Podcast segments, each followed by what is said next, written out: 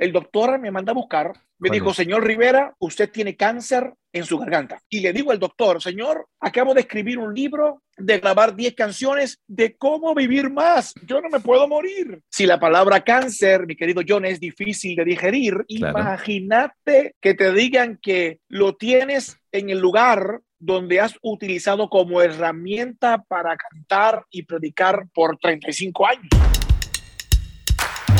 Benjamín Rivera es un hombre de barro, quien tuvo la determinación de vivir más y mantener su confianza y plena seguridad en Dios, aun cuando los resultados médicos no eran los mejores. El hombre fue formado para la creatividad, para construir y elevar la vida de los que están a su alrededor. Siendo tan humanos, son una extraordinaria creación en las manos del alfarero. Hombre de Barro, con John Varela. El día de hoy, el amigo a quien tengo en este momento y que quiero presentar, él es de Puerto Rico, compositor, fundador de una banda musical, a ver si a lo mejor lo recuerdas, La Tribu de Benjamín. Si eres de aquella década de los 90, podrían ser conocidas las canciones como Capaz de todo, Libera tu corazón Jesús y otras que hasta el momento siguen sonando en las radios. De hecho, en mi programa radial, yo las pongo entre otras, ¿no? Hay otras nuevas, Cambia tu historia, por ejemplo, me encanta esa canción, o Celebrar también. Celebrar como si mañana el mundo fuese a acabar. Quiero presentar a Benjamín Rivera, qué gusto, Benjamín, bienvenido, ¿cómo estás? Muchas gracias, John, feliz de poder saludarte, bueno, y de que me regales la oportunidad de poder saludar a todo el auditorio que se conecta contigo en esta programación. Te conocí cuando en aquellos viajes a Florida en Expolit, cuando había esa exposición que sigue habiendo, de hecho, de literatura, de música, me acuerdo en alguna ocasión que tú tomabas todas esas cajas llenas de CDs para poder promocionarlas, para poder impulsar al grupo musical. Y ahora verte en pantalla como pastor, verte en tu oficina, veo que has crecido mucho y eso me agrada tantísimo. ¿ah? Ahora mismo, ¿en qué ciudad te encuentras, Benjamín? Estoy viviendo en Dallas, Texas. Eh, nuestra iglesia está aquí en, en, la ciudad de las colinas, en el área de Irving. Y bueno, aquí Dios nos trajo hace cuatro años y tratamos de combinar eh, el ministerio pastoral con lo que siempre hemos hecho, cantar, hacer conciertos, y escribir libros. Mm. Hablo de ti como si fueras únicamente un compositor musical, porque desde ese espacio te conocí, pero ya acabas de decir, eres pastor, escribes eh, libros y uno de ellos en particular se llama Vive Más. Cuando yo vi en la portada, te vi ahí sentado en una bicicleta disfrutando, es un libro motivacional, de hecho, y cuando uno escribe un material musical o un libro, obviamente que apunta a un target determinado, ¿no? Hay una agenda de promoción, pero cuando algo de pronto inesperado ocurre y el material se convierte para animar y motivar al propio autor, es algo muy especial. Benjamín, ¿qué historia personal hay de eh, alrededor de este libro y CD que hace un tiempo atrás lo lanzaste, ¿no? Vive más. Oye, John, las cosas eh, de Dios son increíbles. Yo comencé a escribir este libro que se llama Mis años invisibles, ya. que lo lancé después como segundo libro. Este libro eh, habla eh, un poco sobre, sobre que todos en la vida vamos a tener momentos de invisibilidad en el matrimonio, en la familia, en la empresa, en la iglesia.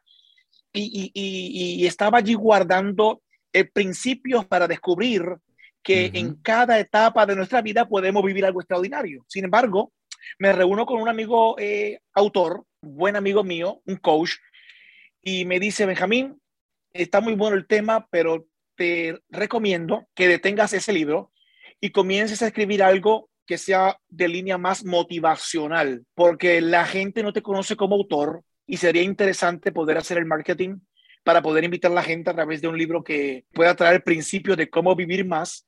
Creo que va a ser mucho más fácil también grabar un proyecto musical con, ese, con esa temática y va a ser un éxito para, para, para el ministerio. Yo le dije, estás loco, imposible. Si escribir para mí es, muy difícil, ya voy a mitad de este proyecto de mis años invisibles. ¿Cómo voy a detener esto y arrancar de cero? Bueno, le hice caso y comencé a escribir Vive Más Un libro, como dijiste, que tiene la portada una bicicleta, que soy yo, señores, sí, todavía puedo eh, manejar bicicleta. y sin todavía me ¿ah? recuerdo.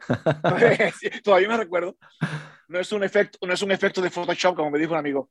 Eh, y, y, escribí acá, eh, John, soluciones prácticas para vivir la vida al máximo. Yo soy hijo de pastor. Mis padres fueron 45 años pastores. En el año 84, bueno, yo comencé a hacer música desde que tengo uso de razón. Cuando tenía 8 años, eh, mi papá compró instrumentos en mi casa y comencé a desarrollarme como músico. En el año 84, Dios me llama al ministerio y comienzo a cantar y en el 1985 grabo mi primer proyecto, que era un LP en aquellos tiempos. mira tú. En el año 88 comienzo a viajar por 10 años con un evangelista muy famoso de, de mi país llamado Gigi Ávila. No sé si, si, es de esa época, pero... Lo he escuchado, lo he escuchado de ley. A, lo mejor alguien que, que, está conectado a esta entrevista puede recordar. Claro, claro. Eh, dicho eso, en el año 2000 comienzo a pastorear en Miami, 2003.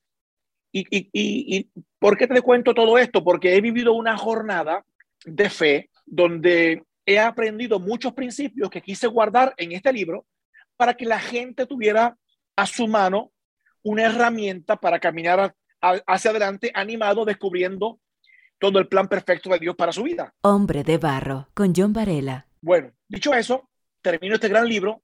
Marcos Vidal me hace el favor de, escribirme el prólogo. Qué lindo. Grabo 10 canciones Alex, con Alex Zurdo, eh, Celebrar, que es una canción increíble, eh, y otras muchas más, como En las cosas imposibles. Termino este proyecto cuatro días, tres a cuatro días más tarde de terminar el proyecto, listo para lanzamiento, el doctor me manda a buscar para darme una tremenda noticia. Me dijo, señor Rivera, usted tiene cáncer en su garganta. Oh, Dios santo. Si la palabra cáncer, mi querido John, es difícil de digerir, imagínate que te digan que lo tienes en el lugar donde has utilizado como herramienta para cantar y predicar por 35 años. Una locura. Es tu fuente de trabajo, de hecho. Yes. Sin embargo, inmediatamente lo que pienso o lo que viene a mi mente es, aquí algo no cuadra. Ya. Aquí, ah, esta noticia como que, como que no tiene cierto sentido con lo que yo acabo de escribir. Y le digo al doctor, señor, no tengo tiempo para morirme ahorita. Porque obviamente cuando te dicen cáncer, tú piensas en muerte. Claro. Acabo de escribir un libro, de grabar 10 canciones de cómo vivir más. Yo no me puedo morir. Así que permítame irme de gira porque tengo una gira programada para 35 ciudades en 35 días, donde voy a estar presentando mi libro y cantando mis canciones de Vive Más. Oye, habrá sido una locura escuchar eso el doctor. ¿Qué te dijo él? El doctor me dijo, señor, eh, me parece interesante que usted sea cantante, pero si usted se le revientan esos tumores que tiene en su garganta, va a morir y, y entonces sí no va a poder cantar ni contar a la gente de su buen libro. Qué increíble. Lo espero, me dijo, lo espero en 35 días. Ya. Benjamín, actualmente la palabra positivo escrita en una hoja o dicha por otra persona, un médico, eh, es una palabra totalmente negativa, ¿no? Estamos viviendo tiempos de COVID igual y esa palabrita positivo parece una muy mala palabra. Cuando la realidad golpea tu vida, conoces el diagnóstico, supongo que hay cientos de pensamientos que empiezan a activarse. Uno de estos es lo que tú me, me, dices, ¿no? Pero habla mucho de tu actitud, Benjamín. Eh, ¿Qué decisiones entonces empiezas a tomar con tu esposa, con tus hijas? Inmediatamente que salgo de allí, me lleno de fe. ¿Ya? Eh, mi, mi papá me enseñó, John, desde muy pequeño. Me dijo, mi hijo, usted no se muere ni un día antes ni un día después que le toca, así que tranquilo. No muere la víspera. Yo me quedo allí mm. con esa fe, voy a mi casa, le cuento a mi esposa, le digo, vamos, vamos hacia adelante, esto está puesto en las manos del Señor, la vida continúa y nos montamos en un avión. De hecho, al día siguiente de, esa, eh, de ese anuncio, yo estaba en, un evento y comencé a cantar canciones de fe, a hablar fe, y la gente que estaba al otro lado de la pantalla en cualquier parte del mundo jamás se imaginaría que el que estaba hablando de fe, cantándole fe, el día antes había sido diagnosticado con cáncer. Wow. Y es mm. que creo firmemente, John, que toca eh, una tremenda oportunidad cuando recibes una eh, noticia negativa y es decidir creer todo lo que escuchaste de Dios, aprendiste de Dios, cantaste de Dios, declaraste de Dios, exactamente en el momento de la dificultad, en el momento de la noticia negativa, es exactamente el momento donde tienes que darte cuenta cuánto conoces al Cristo que habita en ti. Esto me viene a, la mente que no nos gustan las malas noticias, no nos gusta esos determinados eh, diagnósticos, pero lo que tú hablas es muy cierto. Hay muchísima gente, incluyéndome a mí, que hemos tenido una trayectoria de ir conociendo o absorbiendo eh, determinadas enseñanzas de Dios, pero en el momento más importante es cuando hay que poner a prueba todo eso. Y lo que tú dices es muy valioso, porque es como cuando llega el momento en el que el, profesor en, una, en un colegio, en una universidad, te dice, saque la hoja, y todos decimos, pero nunca nos anunció, nunca nos dijo que vamos a tener un examen, pero en ese momento es cuando hay que poner a prueba lo que se ha aprendido. Hombre de Barro lo puedes escuchar en www.radiohcjb.org y por Spotify. En esos 35 días, Benjamín, ¿qué ocurrió también en tu vida? Porque obviamente seguías cantando, decidiste eh, avanzar previo a lo que era la operación. ¿Qué ocurrieron en esos días? ojo acá, porque me, eso que dijiste, yo lo, he utilizado en, varios, en varias entrevistas y, mensajes. E, el examen, cuando viene una prueba, permíteme hablar un minuto de esto. Sí, sí, adelante. Eh, eh, las pruebas, los exámenes, se te son dados no para que repruebes, no para que te cuelgues. ¿Cómo, cómo dicen en, Ecuador o en algún país que tú conozcas cuando uno no pasa el examen? Eh, te jalaste. jalaste. Eh, el maestro, escucha esto, el maestro no te da la prueba, el examen, para que repruebes. en realidad, el maestro te entrega la prueba para que puedas descubrir cuánto has aprendido la lección que se te ha estado impartiendo. Es exactamente lo que pasa con la vida. La vida te entrega pruebas o Dios te entrega pruebas. Claro, Ah, y quiero ser claro en esto porque en el, en, el momento que me dio, que, que, que, viví lo del cáncer, un amigo me llamó y me dijo, ¿por qué Dios te hizo esto? Oh. ¿Por qué te pasó? Tú eres un hombre bueno, tú eres un pastor, tú has hecho el bien. ¿Por qué Dios te mandó e, e, este, cáncer? Le dije, hey, quieto ahí. Dios no me mandó ningún cáncer. Mm. Dios sigue siendo Dios. Y le dije, ¿sabes por qué me pasó esto? Porque estoy vivo y a los vivos que muchas veces le ponemos estrés de más al cuerpo, no comemos correctamente, no descansamos, nos enfermamos. Así que esto, es muy, muy importante y, liberador a la vez para gente que está hoy viendo y que piensa, esto fue que Dios me mandó este castigo, porque tenemos aquel viejo concepto de que Dios es, es aquel viejito que está listo para golpearte con, una, con un castigo por, por lo que haces en tu vida. y esto ahí. Una prueba que Dios te entrega, te la entrega porque Él tiene seguridad de que la puedes pasar. De, hecho, la, Biblia dice que Él no pone cargas sobre vos que no podés sobrellevar. Tranquilo. Pero volvamos al examen un segundo. El maestro te entrega un examen, no para que repruebes, sino para que te des cuenta en realidad si has avanzado.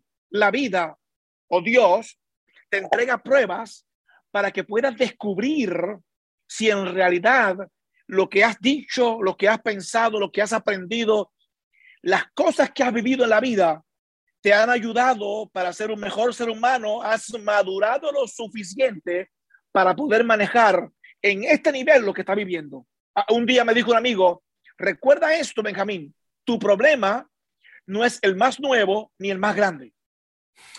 anótelo allí, por favor. Sí, sí, sí. Tu problema no es el más grande ni el más nuevo. Cada vez que tienes una situación, mira hacia atrás un instante y date cuenta que hay gente peor que tú y camina hacia adelante con fe, sabiendo que Dios sigue estando contigo, listo para socorrerte. Qué impresionante.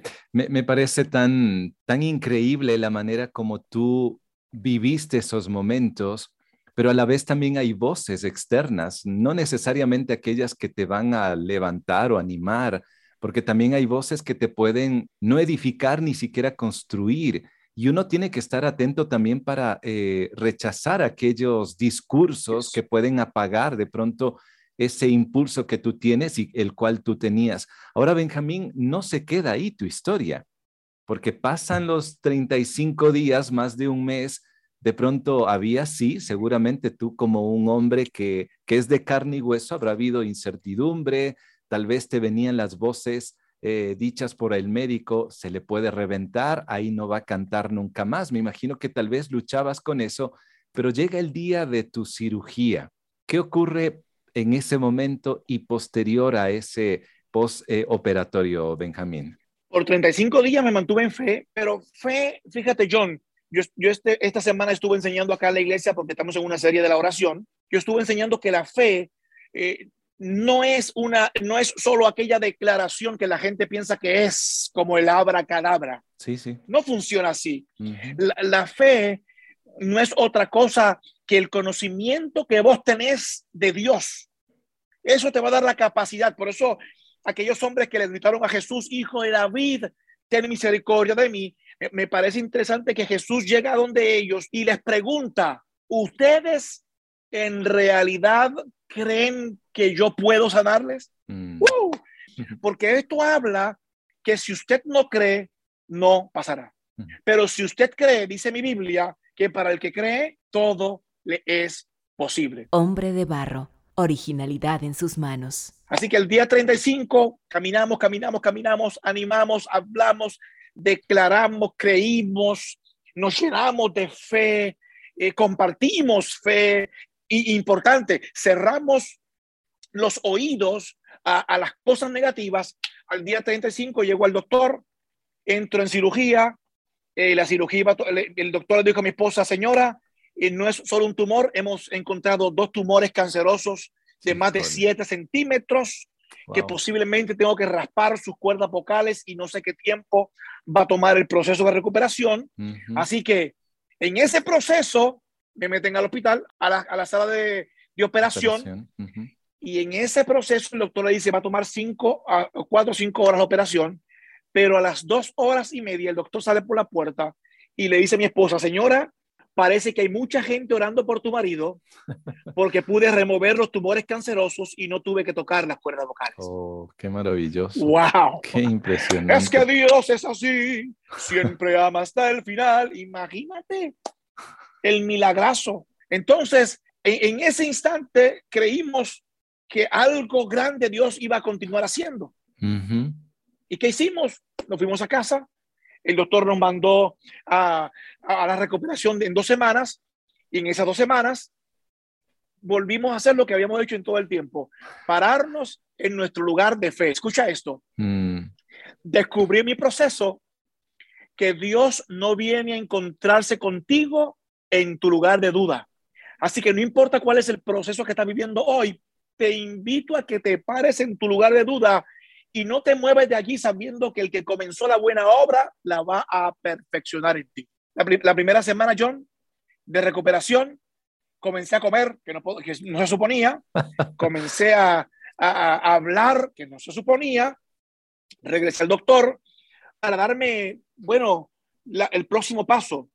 Él me iba a ver para decirme si me daba quimioterapia o radiación.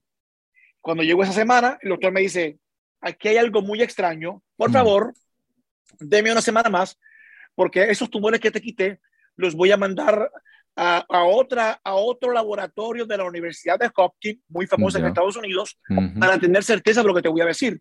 Me fui a mi casa, ¿sabe qué hice? ¿Qué hiciste? Me volví a parar en mi lugar de fe.